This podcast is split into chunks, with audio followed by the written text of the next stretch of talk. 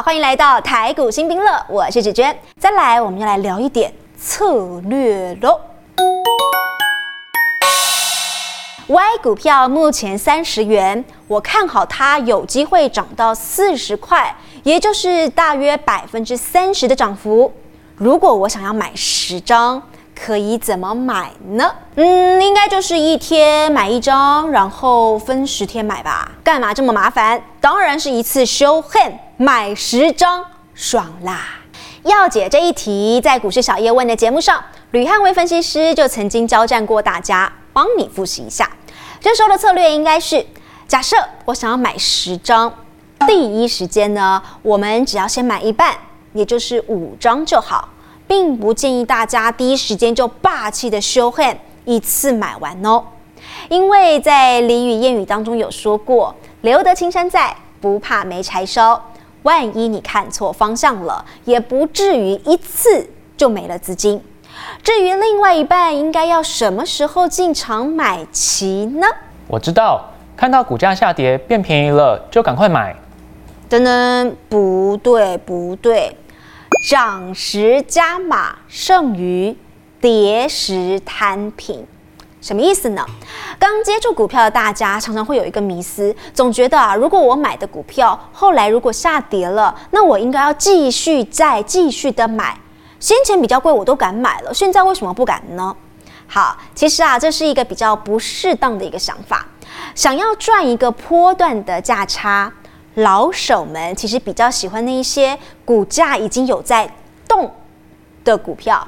对应到这个例子来说，就是当你买进股票之后，等到看到它的股价上涨至少百分之十的时候，表示你的方向看对了，多头趋势确立了。这个时候才适合再加码，把另外的五张买齐。上涨的时候才加码，也算是给自己一个安全气囊。至于到底为什么是百分之十呢？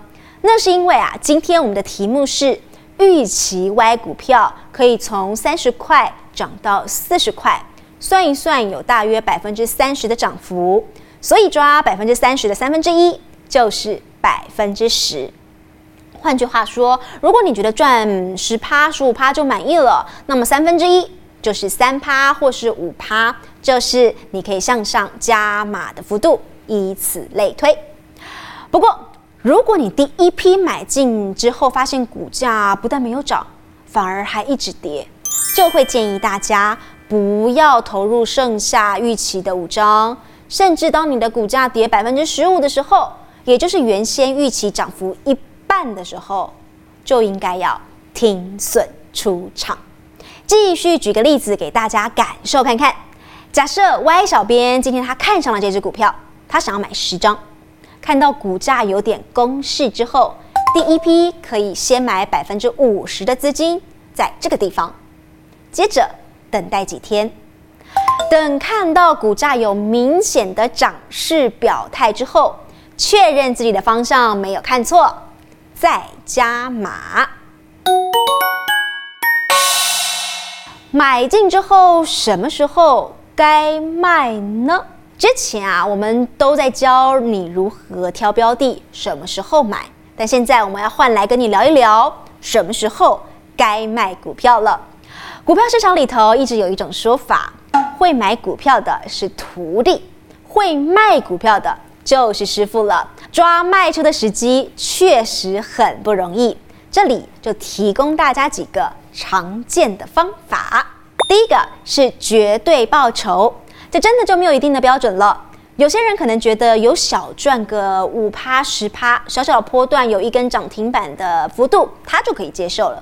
有些人呢，他可能觉得他想要长期持有，不翻倍不出场。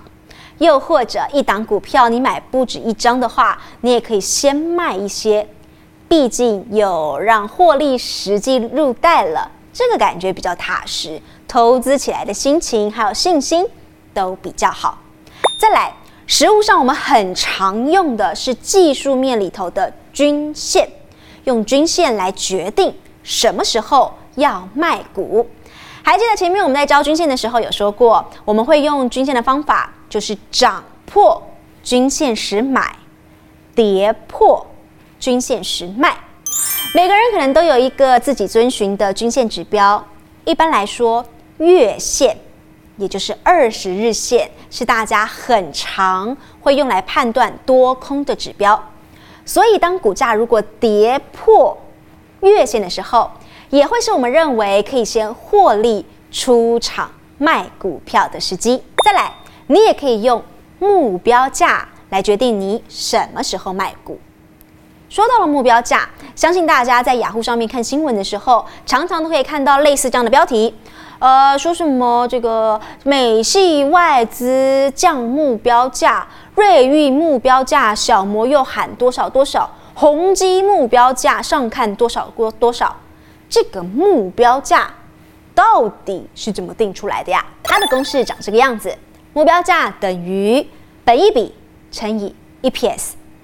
还记得我们前面有教过，本益比它是一间公司赚一块钱要花多少成本的意思，而 EPS 就是一间公司它一股赚了多少钱。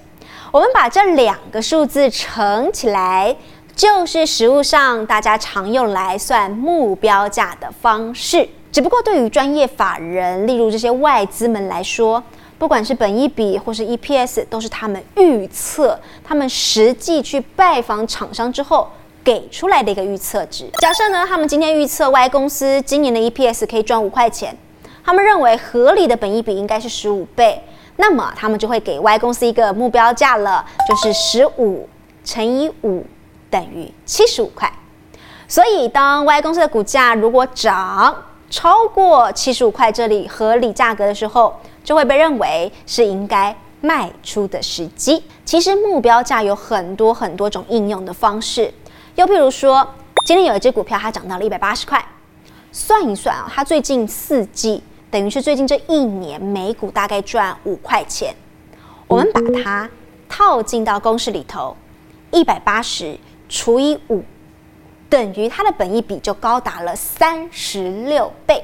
这个时候我们可能就会说有点太贵喽，因为一般来说，一档股票的本益比，我们希望抓大概在十五倍左右比较合理，多半不会希望它超过二十倍以上的本益比。